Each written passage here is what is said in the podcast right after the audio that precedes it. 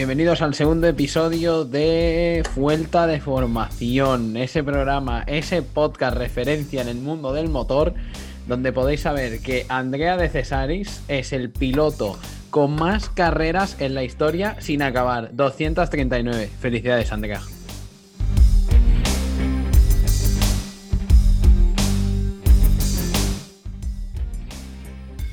Y aquí estamos, Sergio y Albert, y vamos camino de la ronda de noticias del, deporte de motor de este fin de semana. Para empezar, la Superfórmula japonesa. Sergio. Superfórmula japonesa. La carrera que hicieron hace un par de semanitas, la victoria se la llevó Nick Cassidy, segundo quedó Ryo Hirakawa y tercero Naoki Yamamoto. Superfórmula japonesa, el podio, pues, japonés. Todo queda en familia. Fórmula regional. Pues en la fórmula regional, en el campeonato ha habido un pequeño vuelco. Ahora mismo el campeonato lo lidera Petekov, segundo el hermano de Leclerc y tercero Rasmussen. Tuvieron un fin de semana complicado en Monza los Prema y de ahí debido el, cambio de liderazgo. En la Indy, la Indy que se ha acabado, ¿verdad, Sergio? Sí, la Indy acabó este fin de semana en San Petersburgo. La victoria se la llevó New Garden, segundo quedó el Pato Howard Ojo con él, que es una de las futuras estrellas del motorsport mexicano. Y tercero, acabó Dixon, que se ha proclamado campeón de la IndyCar por sexta vez. Y por último, la fórmula esa que te gusta. La, fórmula, Renault. Esa es, la fórmula Renault. Qué bonita, qué bonito campeonato. En la Fórmula Renault, la primera carrera fue un poco rara, porque, bueno, acabaron con la Pinto ganando la carrera, Víctor Martins, que es el líder del campeonato segundo, y Hugo de Wild en, el tercer cajón. cajón. La carrera era rarita, ¿por qué? Porque se suspendió a las pocas vueltas. Un accidente, entre el accidente que se... el accidente que hubo y el tormentón que estaba cayendo, la carrera se suspendió a las pocas vueltas. En la segunda carrera del fin de semana, ninguno del top 3 del campeonato em, consiguió subir al podio, así que ha sido un fin de semana un poco raro en el campeonato. Bueno, pues vamos con, lo que interesa, con la buena, ¿eh? la que mueve dinero, Sergio. Esa, esa. Vamos con la Fórmula 1. Con la Fórmula Fórmula 1. La Fórmula 1 que ha llegado a Portimao. Portimao por primera vez, no como dije yo hace eh, unas semanitas. Pide perdón, pide perdón porque sabemos que hay un espectador o espectadora que está muy, em, eh, muy decepcionado con este podcast eh, y algo que hizo Sergio y que la calidad de este no, no, se puede, no puede permitirse. Mi oyente rumano probablemente es el que esté más enfadado en ese sentido. Porque evidentemente yo dije que era la primera vez que se corría en Portimao después de mucho tiempo. Y no es verdad, es la primera vez que se corre en Portimao de siempre. La Fórmula 1 sí que ha ido a Portugal, pero no a Portimao, sino a Estoril, si no me equivoco. Muy bien, después de, de, las disculpas que nos debemos a nuestros oyentes, vamos allá, vamos con los resultados. ¿Qué pasó, Sergio? Pues, ¿qué pasó? Pues, ¿tú qué crees que pasó? Pues pasó lo de siempre. ¿Tú qué crees que, cómo, quién, quién quedó primero? Yo que no, vi, no veo las carreras, ¿eh? que hago este podcast contigo porque mola mucho, pero no veo las carreras, diría que ganó Hamilton. Pues un 10, has acertado. Perfecto. y el segundo, un Mercedes. El Valtteri Bottas, muy bien. Al final vas a hacer el pleno. ¿Y tercero? Y el tercero, no lo sé, no sé, supongo que Red Bull. El Red Bull. El Verstappen. Alguno, sí, el de siempre, el Verstappen, porque como tenga que ser el otro Red Bull, lo llevan claro. Y hablaremos también de nuestro amigo Albon de aquí un ratito. Pero sí, sí. Eh, bueno, la carrera realmente, aunque el podio es el de siempre, porque probablemente este sea el podio más repetido en los últimos, en las, bueno, en toda la temporada y en los últimos dos o tres años. Eh, la carrera fue bastante interesante. No me esperaba yo mucho de Portimao porque Portimao es un circuito con pocas rectas que antes de, llegar y de ver la carrera probablemente tú te esperabas pocos adelantamientos. Pero fue bastante entretenida. Las primeras vueltas sobre todo, Albert. Hola, hola. Si es que la Fórmula 1 ha sido siempre un... Desde los últimos cinco años que gana siempre Hamilton, es, esa adrenalina es en estado puro. Hombre. Em, ¿Qué eh, los Red Bull, Sergio. He leído algo de que, de que pasó algo con los Red Bull. Algo. A ver, lo que pasó y lo que no pasó, la verdad. A ver, Verstappen hizo pues la carrera que hace siempre, ponerse detrás de los Mercedes y a ver si, si caza algún abandono o si alguno no rinde lo que tendría que rendir. El problema en Red Bull lo tienen con el otro piloto, con el señor Albon. Cuando tu compañero de equipo te dobla, pues quizás hay cosas en, en tu casa que no pasa, que no, que no están bien. Porque, hombre, no sé, que tu compañero de equipo. llegó, llegó ahí porque ya bajaron a otro por malos resultados. Sí, bajaron a Gasly, que por cierto está haciendo un temporadón en, en Alfa Tauri. Ya hablaremos también del tema de Albon cuando acabemos de hablar del resumen, porque da para, da para charleta. Pero sí, Gasly está haciendo un temporadón en Alfa Tauri. Albon está haciendo una temporada bastante regular para ser. siendo benevolentes. Pero sí, sí, ya hablaremos después sobre esto. Carlos Sainz, ¿qué tal? ¿Qué tal nuestro Carlos? ¿Cómo lo hizo? Maravillosamente bien, la verdad. Lo que te he dicho antes de las primeras vueltas, de que Portimao fue divertida, la verdad es que hacía mucho tiempo que no disfrutaba tanto de la Fórmula 1 como en las primeras tres vueltas de la carrera de Portimao. Carlos salía. Las tres vueltas de 66. No, hombre, no, la carrera, la carrera fue entretenida. Lo que pasa es que las tres primeras vueltas fueron excepcionalmente entretenidas yo, te yo te explico porque no te preocupes. Explícame, explícame. Cuéntame. Mira, Carlos Sainz salía, si no me equivoco, salía séptimo. Sí. De séptimo se puso a. Se puso líder de la carrera en, en, dos, en dos vueltas. Fue, fue, fue espectacular. ¿Qué es lo que pasó? Carlos salía con la Fórmula 1 tiene una maldición con la lluvia. La Fórmula 1, siempre que tiene que llover, siempre llueve después de la carrera. Y esta carrera era exactamente lo mismo. Había pronóstico de lluvia, iba a llover, iba a llover, iba a llover, no llovió. Pero ¿qué pasó? Que en las, en las primeras vueltas y antes de empezar la carrera no chispeaba un poquillo. ¿Sabes? Es aquello de que mm. caían cuatro gotillas cuatro gotillas en un asfalto que es nuevo, muy resbaladizo, pues provocó que los que salían con el neumático medio, que era el neumático bueno para esta carrera. Mi abuela dice que llueve para ensuciar. Pues sí, básicamente. En este caso fue algo parecido. Muy sabia ella. Muy sabia, ella ya debe saber un montón de Fórmula 1. Pues, pues, seguramente más que yo. Seguramente, no lo vamos a negar. ¿Qué pasó? Que los que salían con neumático medio les fue la puta la lluvia porque les jodió. Y la mitad de la parrilla, bueno, la mitad no, casi toda la parrilla salía con el neumático medio porque era el neumático bueno. Carlos Sainz era el primero en salir con el neumático blando, se los folló a todos. En dos vueltas. Increíble. Ver pasar a, ah, a Fernando Alonso, iba a decir. Uy, ya estoy ya está emocionado. A ver pasar Carlos Sainz a los dos Mercedes ha sido probablemente uno de los mayores orgasmos que he tenido viendo Fórmula 1 esta temporada.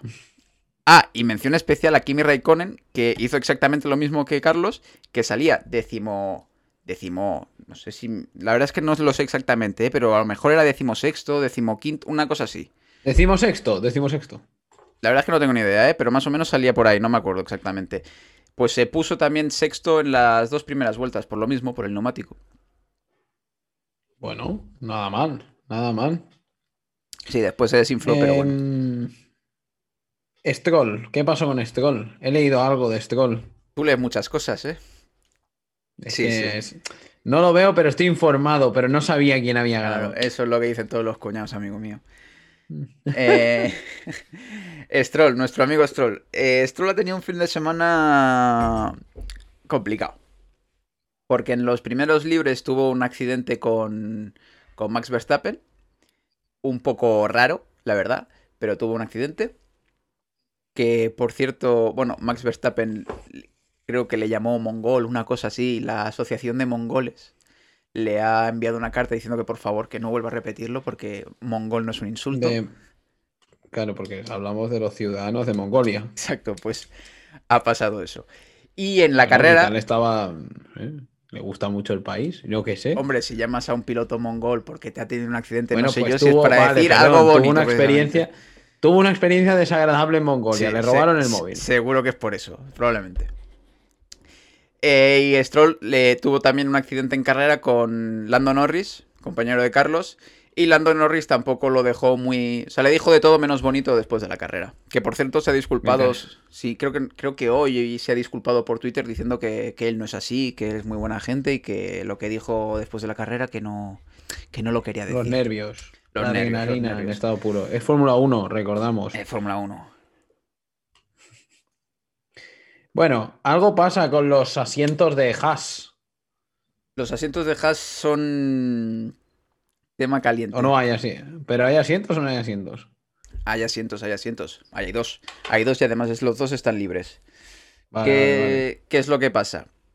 Los dos pilotos de Haas han anunciado que, bueno, el equipo y los dos pilotos han anunciado que no van a seguir juntos, lo cual significa que hay dos asientos, aparte de los que ya hay, pero sobre todo en ese equipo, dos asientos que quedan totalmente libres, porque además los dos pilotos de Haas no parece que tengan ni siquiera alguna posibilidad de ir a ningún otro equipo. Es más, incluso creo que Magnussen ha dicho que está bastante interesado en irse a la, a la IndyCar el año que viene. Y Romain Grosjean, que es el otro piloto de Haas, ya, ya se ha hablado un poco sobre que probablemente tenga intención de irse, irse al WEC con el nuevo proyecto de Peugeot. Entonces, dos asientos que quedan libres en Haas. Y dicen que probablemente uno de ellos lo vaya a cubrir el gran ruso Nikita Mazepin, que no ha hecho nada, absolutamente nada en Fórmula 2, pero lo que tienen los dineros rusos. Uy, volvemos a las compras de asientos. Sí, bueno, no, nada nuevo, ¿eh? Probablemente con este tendríamos ya tres asientos, si no me equivoco, porque tenemos a Stroll, que no es que se haya comprado un asiento, sino que directamente se ha comprado un equipo. Pues su padre. Bueno, Su padre. cosas que pasan. ¿Qué culpa tiene él de, ser hijo de un señor que compra una escudería y a él que le guste conducir? Casualidades de la vida. Casualidades de la vida. Después tenemos también a Latifi, que gracias al padre de Latifi, eh, William sigue siendo. sigue existiendo. Pues si no fuera por él, probablemente ya hubiese. hubiese no, no lo hubiesen ni comprado los que lo han comprado, sino que hubiese desaparecido. Y pues tendríamos ahora a Nikita Mazepin. También por el dinero de su padre. ¿Qué culpa tendrá él? Del dinero de su padre también. Es que, bueno, tú siempre lanzando pullas y, y atacando sin saber.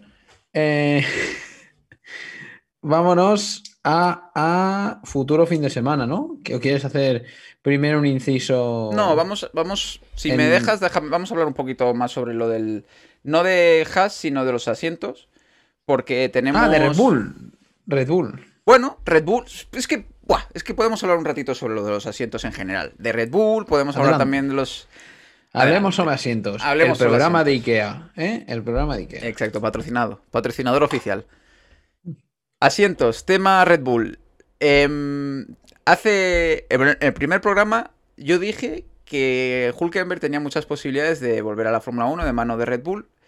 En tanto, por una carambola de que Honda se iba, de que el del piloto de Fórmula 2 japonés era difícil que fuese a la Fórmula 1 porque es un piloto de Honda. ¿Te acuerdas de eso, verdad? Sí, sí, Pues, sí. pues retiro mis palabras. Porque después, después de la carrera de este fin de semana, Alfa Tauri ha confirmado que le va a hacer un test a, a Tsunoda. Y por tanto, aunque no está confirmado, existe una alta posibilidad de que Tsunoda el año que viene esté conduciendo para Alfa Tauri. Lo cual para mí es un error, pero existe esa posibilidad. ¿Qué pasa? Que Albon es el piloto actual de Red Bull. Piloto que no está renovado y que probablemente el año que viene no siga en Red Bull. Si confirmasen a Sunoda para el Alfa Tauri, significaría que Albon se queda sin asiento, lo cual a mí no me parece para nada justo, teniendo en cuenta que a Gasly le pasó exactamente lo mismo y lo bajaron al Alfa Tauri, no lo mandaron para casa. Entonces, ¿cuál, ¿quién podría ser el que cubriese el asiento de, de Red Bull? Pues esta semana se ha hablado mucho no de Nicole Hulkenberg, sino de Sergio Pérez. Sergio Pérez, Mm. que, porque como Vettel ya sabemos, se va, se va con Lance Stroll el año que viene. Porque, porque, pequeño inciso. Sí. Paseos de Vettel. Paseos de Vettel. Grande Vettel, que además este fin de semana ha confirmado, bueno, no es que lo haya confirmado, o sea, dijo que su compañero de equipo estaba a otro nivel. Pero no solo dijo eso, sino que incluso insinuó que él estaba a otro nivel porque el equipo le ponía otro coche, como, como el mejor coche se lo ponía a, a, a, a Leclerc. Y vino el, el- el jefe de equipo de Ferrari a responderle y le dijo que no, que los coches son los mismos y que esperaba mucho más del segundo piloto. Le dijeron en la cara a Vettel. Un señor que ha ganado. mm, cuat- ¿Cinco? Cuatro, si no me Cinco. equivoco. Cuatro mundiales. Segundo piloto. Sí, sí, no, no, lo dejaron de guapo para arriba. Bueno, sí, y Vettel sigue dándose sus paseos. Sus paseos saludando a la gente del circuito y después a Bueno. comer, que hay que hacer hambre. Entonces. Ah, mención especial también a Hamilton, que ha superado a Schumacher Sí, en victorias. grande Schumacher que... Grande Schumacher, no, grande...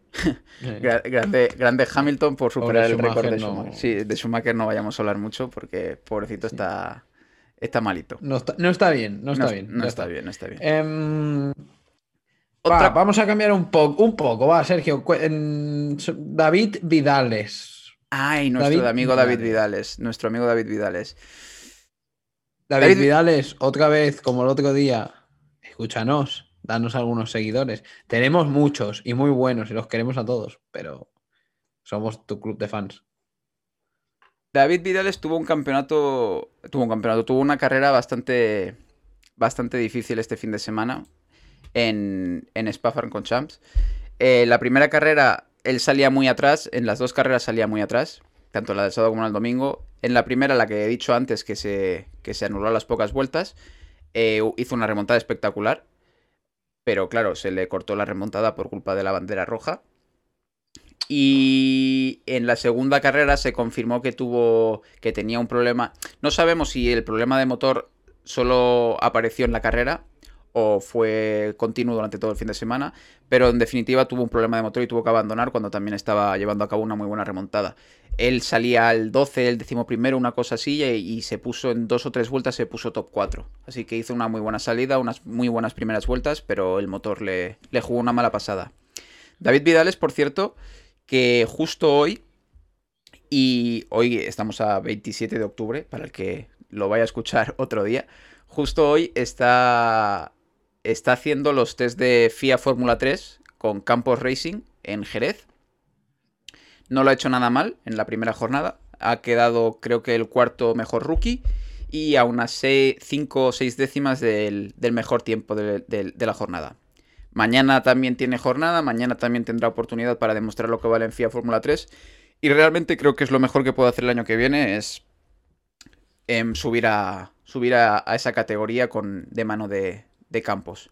Sería bastante bonito ver a, a un equipo español con un piloto español el año que viene en Fórmula 3. Espectacular. Los pelos como escarpias. Ya. En futuro fin de semana, Sergio. Este fin de, ¿qué pasa? Vamos, déjame hacer un inciso antes de hablar del fin de semana. Porque Venga, cuando, ahora que estamos. que tú quieras, si es tu, po- es tu podcast. Vale, es que antes de hablar del fin de semana, quiero hacer la noticia de. Creo que es la noticia bomba para los que nos gustan las fórmulas de promoción. Y es que probablemente. Cuidado, cuidado. Probablemente este sábado, para ser concretos, se anuncie la fusión para el año que viene de la fórmula regional con la fórmula Renault. ¡Boom! ¡Boom! Lo dejamos aquí. Si, lo, si después se confirma, recuerden que aquí lo escucharon primero. Exacto. Eh, la verdad es que es una noticia que yo creo que es lo mejor que podría pasar, porque la Fórmula Regional Europea ahora mismo es un, es un campeonato siendo benevolente de mierda.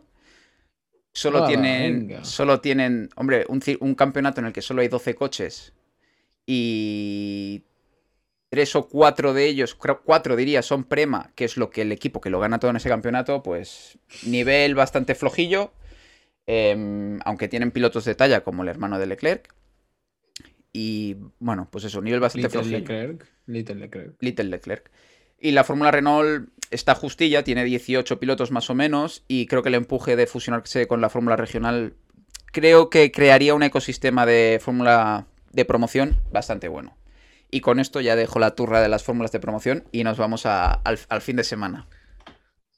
Eres como aquel que se ve los partidos de división de honor y Soy como, catalana, ¿cómo ¿eh? se llamaba el padre, el, el- el Maroto, el de la que se avecina, que te hablaba también de los partidos de... Vicente Maroto. Vicente Vicen- Maroto. sí, sí. Soy el Vicente Maroto del Motorsport.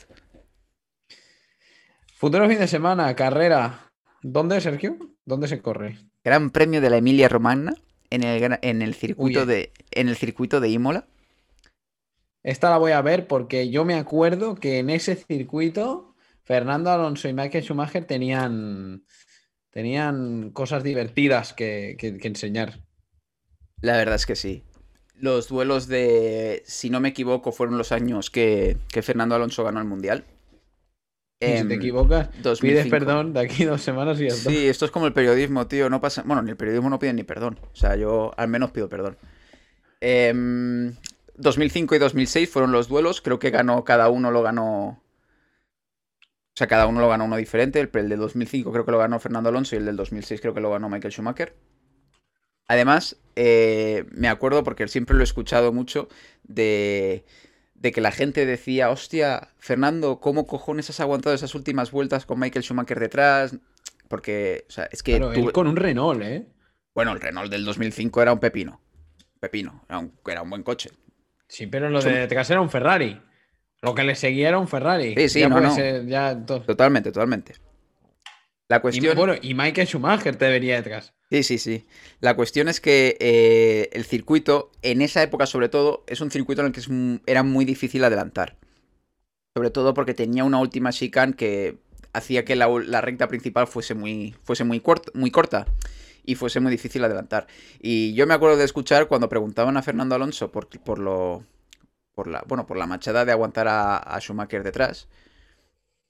Que decía, no, no, si es que. O sea, yo él, él decir, yo sabía que él no me iba a pasar.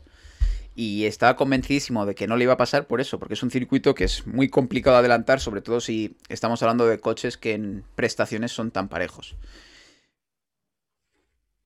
También hay que hablar sobre todo de que en 2006, si no me equivoco, uno de los pilotos que a mí siempre me ha causado más ternura eh, hizo su última carrera. El gran japonés Yuji Ide.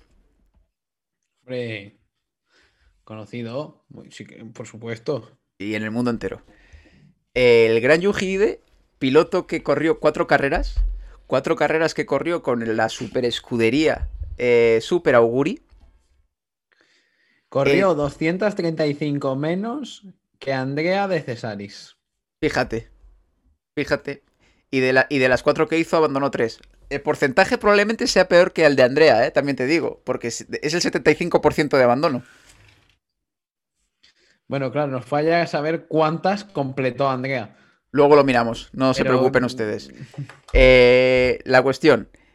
El señor Yuji Ide se comió al grande de Christian Albers en la primera, bueno, en la, en la segunda curva eh, del Gran Premio de 2006 de Imola. Se lo llevó por delante, el Christian Albers dio como tres, tres vueltas de campana. Yo me acuerdo porque es una tenía 10 años en ese Gran Premio, yo me acuerdo de estar viéndolo en directo y fue probablemente no el primero, pero de los primeros accidentes así visualmente espectaculares.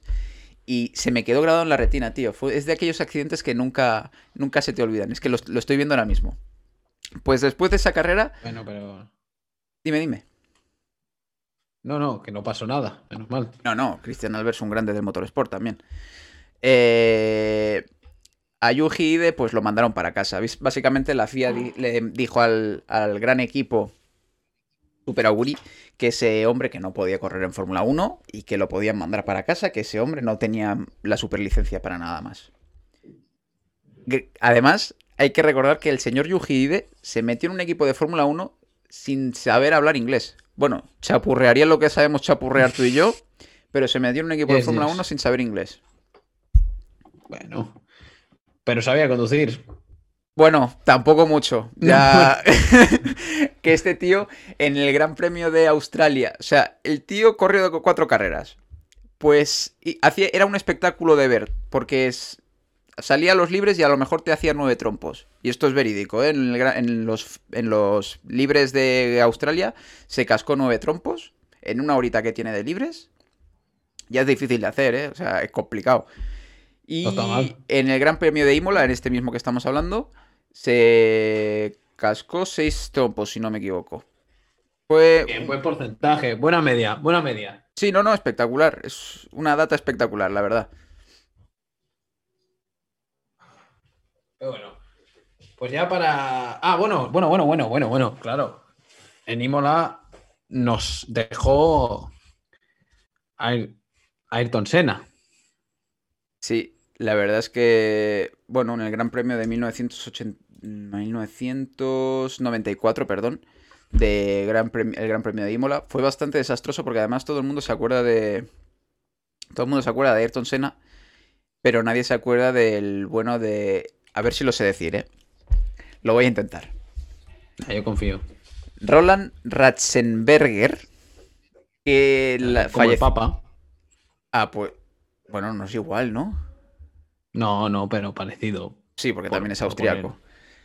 Pues el bueno de Ratzenberger solo corrió tres carreras de Fórmula 1 y en una se mató.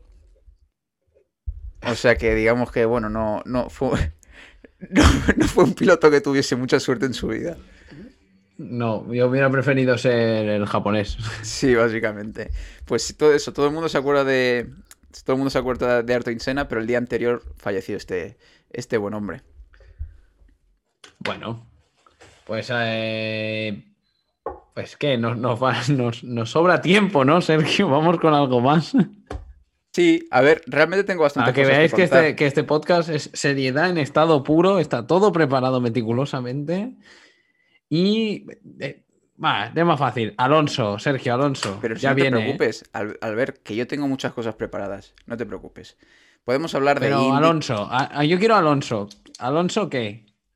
¿Alonso qué? Es que Alonso, ¿quieres que te cuente de Alonso?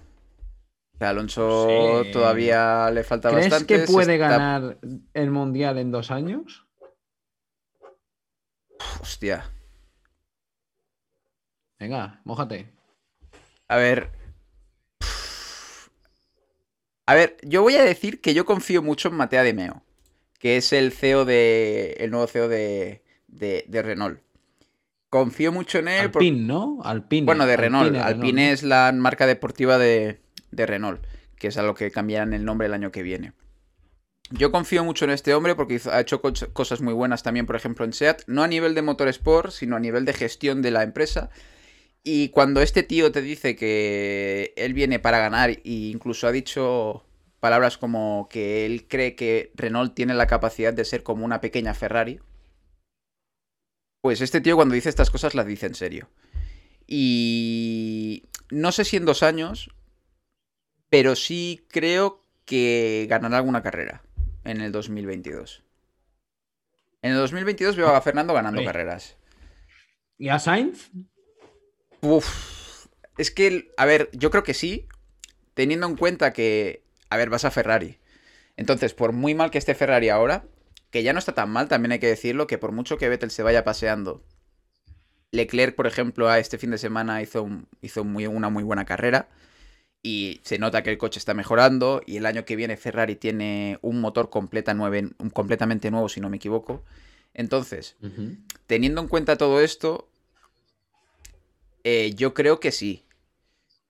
El año que viene no lo sé porque hay que ver cómo, cómo de mal va a empezar Ferrari teniendo en cuenta el handicap que tienes de este año. Pero el año que viene, por ejemplo, podría ser un año para llevarte algún, algún que otro podio acostumbrarte a Ferrari, que no es que sea, no es que sea fácil. Y el año 2022 luchar por victorias, completamente. O sea, al final vas a Ferrari. En Ferrari no vas a pasearte, en Ferrari vas para luchar por victorias. Bueno, bueno, bueno, bueno, bueno, bueno, bueno, bueno. Bueno, digamos que Vettel este último año está de paseo, pero los últimos años estuvo luchando por el Mundial. Entonces, eh, vas a Ferrari, no vas a cualquier sitio. Tarde o temprano sea el año que viene, sea de aquí dos años, vas a acabar luchando por victorias. O sea, yo no dudo de que Carlos Sainz tiene un, futuro con, con victorias, completamente. No, no dudo de ello. Mola, ¿te imaginas ahí Fernando y, Carlos disputando una victoria? Eh? la verdad es que sería bastante bonito. Además, recordando que probablemente el año que viene este Mick Schumacher, el hijo de, de, de Michael.